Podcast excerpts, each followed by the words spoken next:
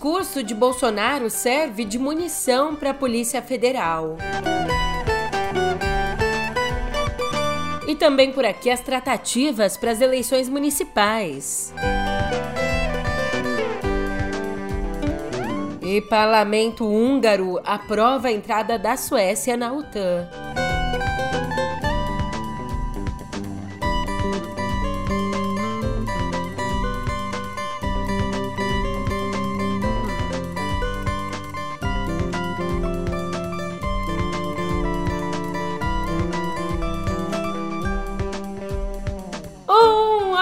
Ótimo dia, uma ótima tarde, uma ótima noite para você.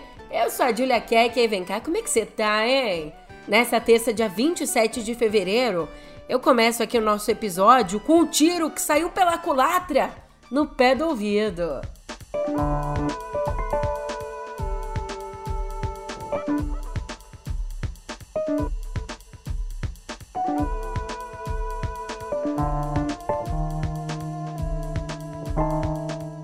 Me, continuam me acusando de um golpe? Agora, o golpe é porque tem uma minuta de um decreto de estado de defesa.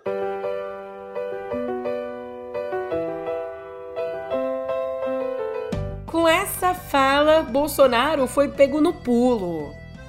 Ao discursar para milhares de apoiadores na Avenida Paulista, o ex-presidente negou ter planejado um golpe de Estado, dizendo que a minuta encontrada pela Polícia Federal citava a decretação de um estado de defesa, que, segundo ele, é legal porque é previsto na Constituição. Mas a PF considera que essa fala reforça as investigações, porque indica que o Bolsonaro sabia do documento. Eu não tenho inteligência. Documento que, ao contrário do que ele diz, previa atos ilegais como a anulação das eleições e a prisão do Alexandre de Moraes, presidente do TSE e ministro do STF. Aliás, as falas dele vão de encontro com o que indicam as próprias delações. Com elas, a gente sabe até agora que o próprio Bolsonaro chegou a pedir mudanças em uma minuta, reduzindo a lista de autoridades a serem presas conforme a proximidade dele com a autoridade. Portanto, até o ato do fim de semana era uma estratégia da defesa. Era negar que Bolsonaro soubesse da minuta. Mas depois de domingo não teve jeito. Com a repercussão da fala, o advogado dele, o Paulo Cunha Bueno, teve que recalcular a rota. Deu volta, volta e meia e tentou justificar dizendo que Bolsonaro fez referência a um texto que recebeu em 2023. Já os especialistas, eles até pulam essa fase de tentar embasar a fala do Bolsonaro, justificar. Eles dizem que de duas a uma, ou as declarações da manifestação vão levar a uma nova convocação de Bolsonaro para explicar o que, que ele quis dizer, já que ele ficou quieto na PF na quinta-feira, mas também tem uma outra possibilidade. A outra possibilidade seria juntar essa declaração pública como prova. E ontem, como um desdobramento disso, sem uma menção direta a Bolsonaro, o ministro Alexandre de Moraes disse durante um evento na USP que o Brasil conseguiu resistir às investidas extremistas e fortaleceu sua democracia. Mas também destacou que o país não pode baixar a guarda. Já militantes petistas que acompanhavam o evento no Palácio do Planalto vaiaram uma jornalista que perguntou a Lula sobre o ato de domingo. E ele ficou em silêncio, ignorou a pergunta e as vaias só pararam quando a equipe presidencial pediu silêncio aos apoiadores. Se puder ser ousada, presidente, eu queria perguntar sobre o ato que ocorreu ontem na Avenida Paulista. Eu acho que não sou só eu que estou curiosa a respeito. Gostaria de ouvir uma avaliação sua, se possível. Muito obrigada. Muito bem, pessoal, vamos lá. É, eu só digo que fingir que a coisa não existe não faz com que ela não exista de verdade, né? Foi meio que assim, olhando torto, achando que era uma piada, que o Bolsonaro chegou em 2018 onde ele chegou, mas a Eliane Cantanhede analisou a fala do Bolsonaro e, segundo ela, ela acha que a fala dele foi meio a toque de caixa. Abrindo aspas para Eliane. Foi por falta de tempo, mas talvez por excesso de empáfia. O fato é que Bolsonaro não se preparou devidamente para discursar. como estaria entre seus seguidores, enrolados em verde e amarelo, esqueceu-se de que tudo que dissesse seria usado contra ele. Os seguidores ouvem o que querem, concluem o que querem e sempre dão razão ao mito, mas eles não são o Brasil inteiro. Fecha aspas. Já Vera Magalhães pondera que que Bolsonaro pretendia dar uma demonstração de apoio popular e político que, de alguma forma, intimidasse a PF e o Judiciário a prosseguirem com as investigações, era óbvio. Mas foi só no próprio ato desse domingo que ele explicitou o segundo e mais concreto objetivo: articular um ou mais projetos de lei propondo anistia. Mas qual a chance de qualquer iniciativa nesse sentido prosperar? Por hora, praticamente nenhuma. Nem Arthur Lira, nem o Rodrigo Pacheco nutrem simpatia pela ideia. Ademais, a cúpula de outros partidos que não o PL, que foram do governo Bolsonaro, como o PP e os republicanos, hoje essa cúpula está dividida entre o governo e a oposição. Fecha aspas. Opa, e aproveitando que a gente entrou nessa parte política, política mesmo, aquela política da política, de fazer negociação e conversar sobre apoio, tratativas, temos aqui o posicionamento explícito de uma das principais lideranças tucanas,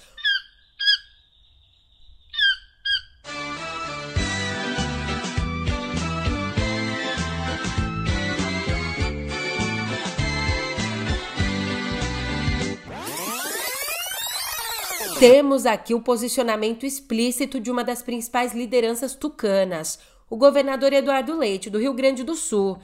E ele explicitou que é contra o apoio do PSDB, o partido dele, à reeleição do prefeito de São Paulo, Ricardo Nunes, do MDB. Isso porque o Leite considera que a associação do Nunes a Jair Bolsonaro não está alinhada com o projeto que a legenda quer construir nacionalmente. Um projeto exatamente de alternativa à polarização, a tal da terceira via.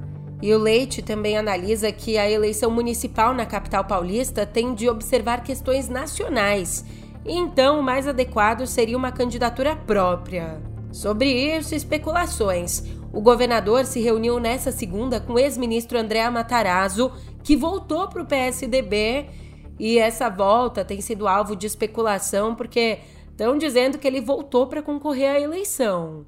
Júlia, mas o Leite falou da associação do Nunes ao bolsonarismo? Como assim? É, minha irmã, o Nunes parece que ele não tá fazendo nada na prefeitura de São Paulo, mas tá lá, tá se associando ao bolsonarismo. A trabalhar, nossa senhora. Se pensei ele encontrasse quem inventou o trabalho, ele fazia um emboscava e matava. No domingo, o Nunes estava ali em cima, no caminhão de som que tinha Bolsonaro como protagonista. E o pior é que ele não estava sozinho, estava na companhia de vários pré-candidatos bolsonaristas à prefeitura das capitais. Tava lá o ex-ministro da Cidadania, o João Roma, que deve entrar na disputa por Salvador. Também o ex-ministro da Saúde, Marcelo Queiroga, que mira João Pessoa e o ex-titular do turismo, sanfoneiro Gilson Machado, que deve concorrer no Recife. Como disse um aliado de Bolsonaro no carro de som, essa multidão aqui é prova de que o bolsonarismo está mais vivo do que nunca, e isso com certeza vai nos ajudar nas eleições desse ano. Então, você já fica aí com um, com um sinal de alerta ligado. E assim, se o bolsonarismo continua vivo, seguindo nessa onda da volta dos que não foram, a Lava Jato. E a renegociação de acordos de leniência firmados por empresas no âmbito da Lava Jato foi autorizada ontem pelo ministro André Mendonça, do Supremo Tribunal Federal. E por isso, por conta dessa autorização, as companhias, a Advocacia Geral da União e a Controladoria Geral da União essas três pontas, acompanhadas pela Procuradoria-Geral da República, vão ter 60 dias para renegociar os acordos. Dentro desse período, as multas ficam suspensas. o Mendonça ele atua como relator de uma ação que discute os parâmetros adotados. Nela, PSOL, PCdoB e Solidariedade pedem a suspensão das indenizações e multas firmadas antes do acordo de cooperação técnica, fechado em 6 de agosto de 2020, acordo que estabeleceu que a AGU e a CGU são as responsáveis pelos acordos de leniência. Antes disso, até então, o Ministério Público era o principal responsável. Então você viu que tem nó para desfazer, tá? Aqui no Brasil, em todo mundo. Já no cenário internacional, o parlamento da Hungria aprovou ontem a entrada da Suécia na OTAN, superando o último obstáculo para que a Suécia se unisse à aliança militar ocidental para isolar a Rússia. A medida foi aprovada por 188 votos a 6 em um parlamento de 199 membros, dominado pelo partido governista Fidesz, o partido do premier Viktor Orban, o amiguinho do Bolsonaro. Até que assim, a aprovação veio finalmente, mas não foi um caminho fácil. A Hungria demorou 19 meses para ratificar o ingresso da Suécia, um atraso que incomodou os Estados Unidos e outros membros da aliança, levantando questões, dúvidas sobre a fidelidade da Hungria como membro da OTAN. E nos Estados Unidos, um militar da Força Aérea morreu ontem depois de atear fogo ao próprio corpo em frente à embaixada israelense em Washington. Ele, o Aaron Bushnell, de 25 anos, transmitiu ao vivo esse protesto, se cobrindo de um líquido inflamável enquanto dizia que não seria mais cúmplice de um genocídio. E com o corpo em chamas, ele ainda gritou: Palestina livre. O vídeo foi removido das plataformas de streaming. Ele foi socorrido depois de mais ou menos um minuto, mas mesmo assim não sobreviveu. E essa é a segunda vez desde a invasão da faixa de Gaza em outubro que manifestantes se molam nos Estados Unidos diante das representações diplomáticas israelenses. E já que a gente está citando aqui a guerra, o povo palestino, a informação é que o primeiro-ministro da autoridade palestina, Mohamed Shatieh, e o gabinete dele renunciaram ontem, formalizando, na verdade, uma decisão que já tinha sido comunicada na semana passada ao presidente Mahmoud Abbas. Essa renúncia segue pressões dos Estados Unidos para que a autoridade palestina que administra parcialmente a Cisjordânia, passe por uma reforma completa para combater a corrupção e a ineficiência.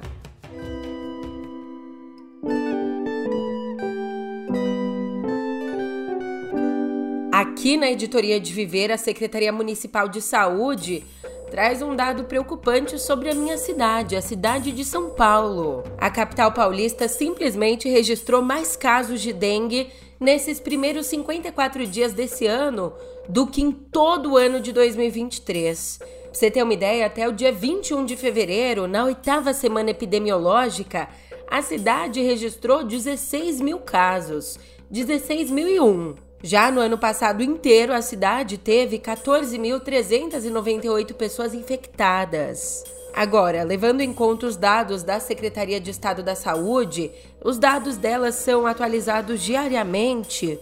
Ontem, o número de afetados pela doença na capital já chegava a 22.746. E o número de mortes em investigação pela dengue já chega a 23. Mas é impressionante como sempre cabe mais preocupação, sobretudo se a nossa conversa ela vai para a área da segurança pública. Aí não tem jeito mesmo. E esse é o caso. Um levantamento do UOL junto às secretarias de segurança pública dos 26 estados, mais do Distrito Federal, mostrou que só 8%, 8,8% dos PMs usam câmeras corporais nas fadas. Não é nem 10%. Mas o uso desse equipamento, para quem usa, os poucos que usam, o uso está concentrado em São Paulo, Rio de Janeiro e Santa Catarina, que juntos respondem por mais de 92% das câmeras. E além desses estados, só Minas, Pará, Rio Grande do Norte e Roraima disseram que usam as câmeras também. E ao todo, em todo o país, a gente tem disponível aí 27.184 câmeras, câmeras que estão em operação, versus 308.963 agentes de segurança nas ruas. E das ruas ao universo.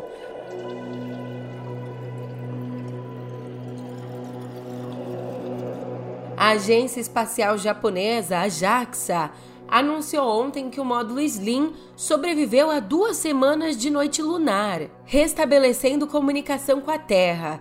Isso aconteceu mais de um mês depois do pouso histórico na Lua. Por que, que as comunicações foram restabelecidas? Porque antes elas foram interrompidas. Era meio-dia lunar e a temperatura dos equipamentos estava muito alta. Então as operações foram paralisadas e devem ser retomadas assim que os instrumentos resfriarem. Para você puxar aí na memória, a sonda espacial chegou à superfície da Lua em 19 de janeiro, tornando o Japão o quinto país de todo o mundo a conquistar esse feito.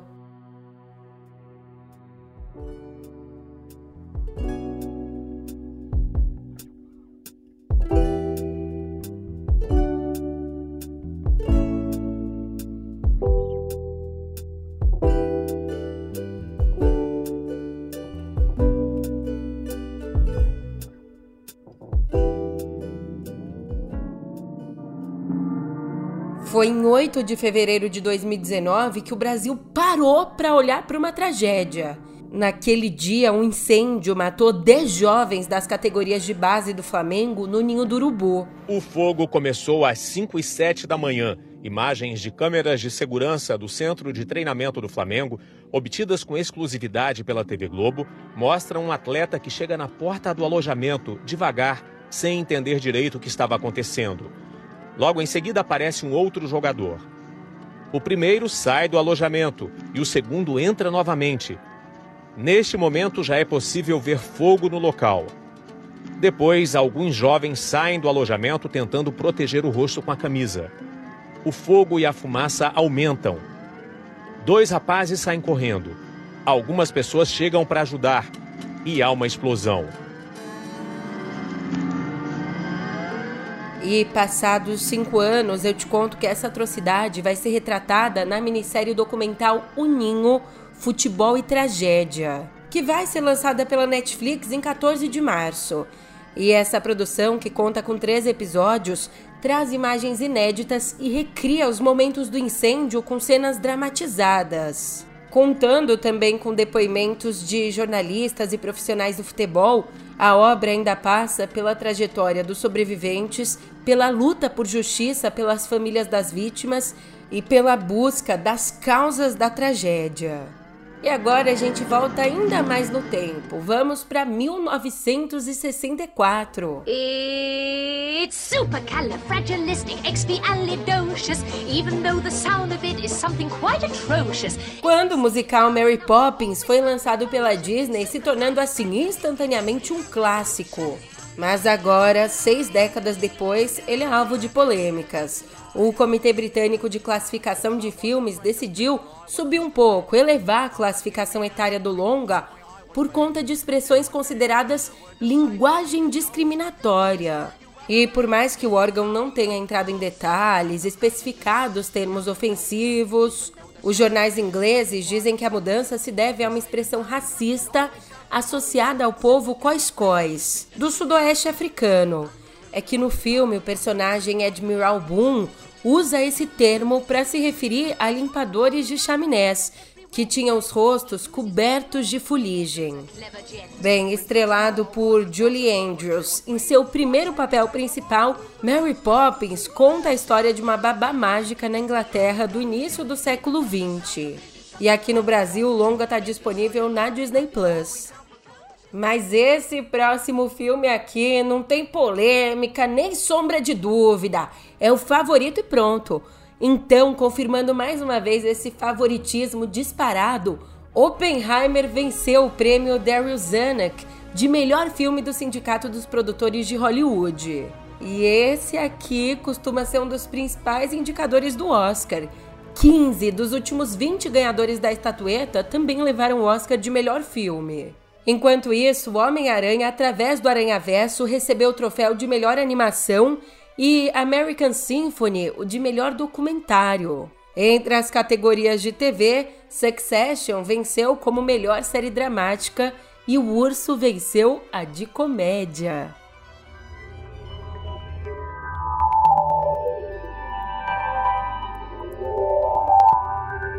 Hoje, na Justiça dos Estados Unidos, a gente tem dois casos em tramitação que podem mudar a forma como as redes sociais moderam conteúdo, então merece nossa atenção aqui. Ontem, a Suprema Corte Americana começou a ouvir os argumentos de advogados e procuradores sobre esses dois casos que envolvem leis do Texas e da Flórida aprovadas em 2021. E bem, os textos impedem as plataformas de moderar as postagens e ainda dificultam a remoção de publicações.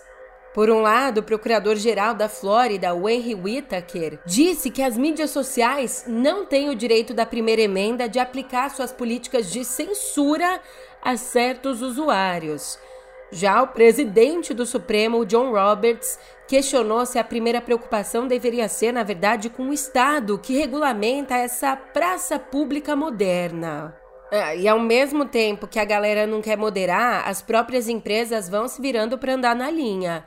E em mais uma tentativa dessa, a Meta anunciou ontem que vai montar uma equipe de combate à desinformação e de combate ao abuso da inteligência artificial nas eleições do Parlamento Europeu. Que acontece em junho. Vai ser um baita demonstrativo de como lidar com isso, né? Ou não, vamos ver. Mas o objetivo dessa equipe até agora é identificar e eliminar as ameaças em tempo real. O grupo será formado por especialistas em inteligência, ciência de dados, engenharia, pesquisa, operações, política de conteúdo e jurisdição. Hoje em dia, a Meta já tem um esforço nesse sentido, trabalha com 26 organizações de checagem de fatos em toda a União Europeia, com uma cobertura em 22 idiomas. Mas falando em informação, é isso que a Samsung quer: as informações sobre a sua saúde nos dedos. E não tô falando na ponta, na ponta dos dedos, claro, mas em volta deles. Pelo menos é isso que promete a companhia com o Galaxy Ring, um anel inteligente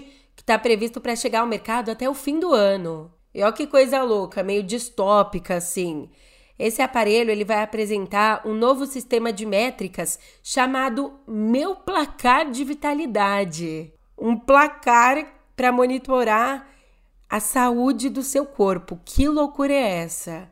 E ainda vão ser agregados a ele quatro fatores: sono, atividade, frequência cardíaca em repouso e variação de frequência cardíaca. Você é capaz de acabar com a vida da pessoa. E não é exclusivo do anel. Esse sistema também vai aparecer no Galaxy Watch 6, que também está previsto para o fim do ano. Mas sempre tem um mas, né? Esse anel ele só vai funcionar associado aos celulares da série S24, os top de linha da Samsung.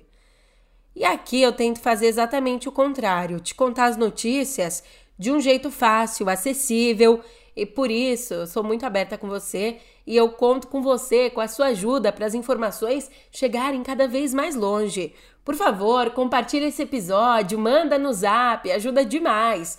E hoje, como sempre, eu também encerro o programa com uma música, mas hoje eu sigo uma sugestão de um ouvinte nosso, o Carlos Souza. Ô Carlos, obrigada pela ideia. Ele deu uma ideia maravilhosa, sugeriu que essas músicas fiquem disponíveis todas numa playlist. E vocês que mandam aqui? Então, se a música aparecer aqui, também já vai estar tá pintando da playlist um som no pé do ouvido, que tá no Spotify. E para inaugurar essa playlist, que aí você pode ouvir no pé do ouvido e depois relaxar, tomar um banho ouvindo a playlist, ir pro trabalho tranquilo, para não ficar com a cabeça assim cheia de coisa.